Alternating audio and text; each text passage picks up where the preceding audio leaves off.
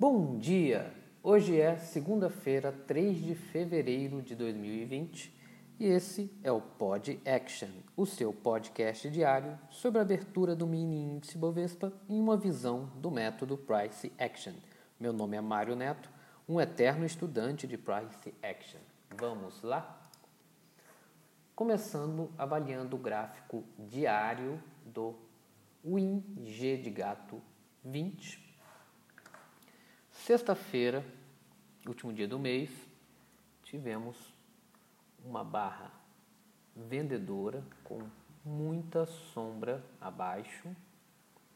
Depois da quinta-feira também, que foi uma barra compradora, mas também com muita sombra abaixo, mas ainda a mínima da quinta ainda é abaixo da mínima da, da sexta-feira.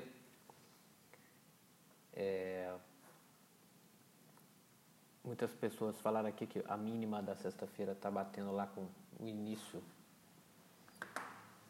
lá da subida do dia 17 de dezembro. Tá? Então, tentou romper aqui a mínima dessa subida, mas não conseguiu. Então, com falha de rompimento na quinta. Na sexta-feira também tentou chegar nisso aqui, também falhou o rompimento. Então, no diário, nós estamos na quinta barra depois daquela queda brusca lá do dia 27, do dia 26 para o dia 27, é, sem tendência nenhuma no diário, apesar dessa queda brusca, tá, nós estamos com três barras vendedoras, mas sem muita convicção, duas barras compradoras muito fortes. No gráfico dos 60 minutos,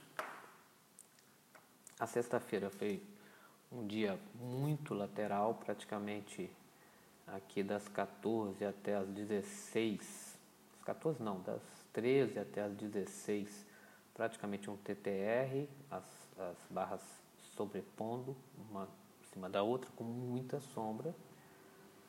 Então teve uma queda somente aqui no, entre meio-dia e as 13, que teve uma queda, mas também com muita sombra abaixo sem muita convicção, então um movimento totalmente lateral. A gente vai ver que se manteve aqui, ele teve uma perna e manteve a segunda perna no mesmo tamanho. Então, o movimento projetado aqui para quem apostou deu exatamente esse movimento. É, uma coisa aqui para deixar claro, na, na sexta-feira, quem viu tinha um gap muito forte aqui entre o 114,250 e o 100 115,375, que praticamente foi fechado, mas pela abertura, pelo gap de abertura. Tá? Mas é um preço também que eu monitoraria se, se esses valores, se, essa, se hoje esse preço subir, é, esse gap eu ainda iria monitorar ele hoje. No 30 minutos, no dia de sexta-feira. A gente consegue ver claramente que ele veio de uma queda, fez uma primeira perna, uma segunda perna. E aqui não dá para ver muito bem a terceira perna, mas um, um, um, um push para depois ele voltar, entrar em lateralidade. Tá? Aqui na parte da tarde foi muito lateral, com muita sombra. Já olhando para o 15 minutos,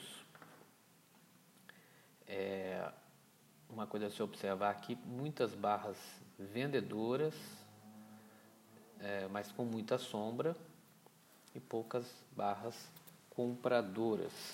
Então foi um dia de domínio dos vendedores, mas os vendedores, como foi um dia lateral, nem os vendedores nem os compradores ganharam dinheiro muito fácil.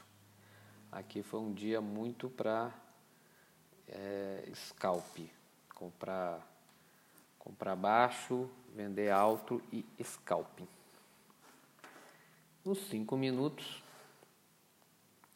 muito TTR em vários momentos, tá? aqui entre 13 e as 14 e 15, ele tentou romper para baixo, fez uma subida boa aqui nesse, na parte da tarde, e na parte da tarde outra TTR muito forte, é, demonstrando um movimento bem lateral, sem nenhuma convicção para nenhum dos lados.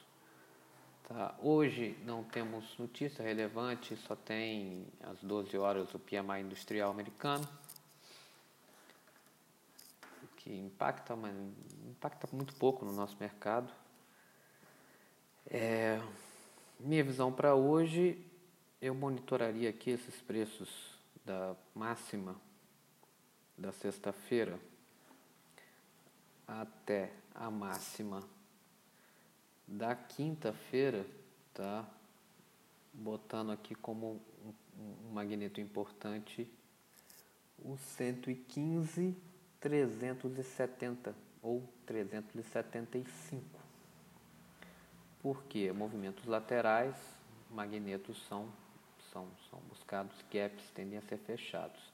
E tem um gap de compra aqui em alguns tempos gráficos, no 15 principalmente, eu tinha um gap de compra que meio que foi fechado pela abertura, mas não, não, teve movimentação durante esse preço de 115,375 e a máxima, abertura praticamente, né, do 114,645. Eu monitoraria esses dois preços e aqui a mínima da quinta-feira no 112,900.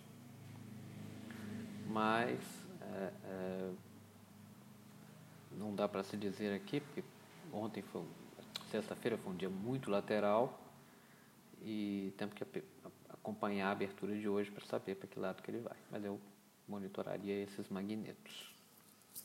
Ok? É isso, pessoal. Bons trades para todos e até amanhã com mais um Pod Action. E só mais uma coisa. Mais vale um contexto do que um sinal.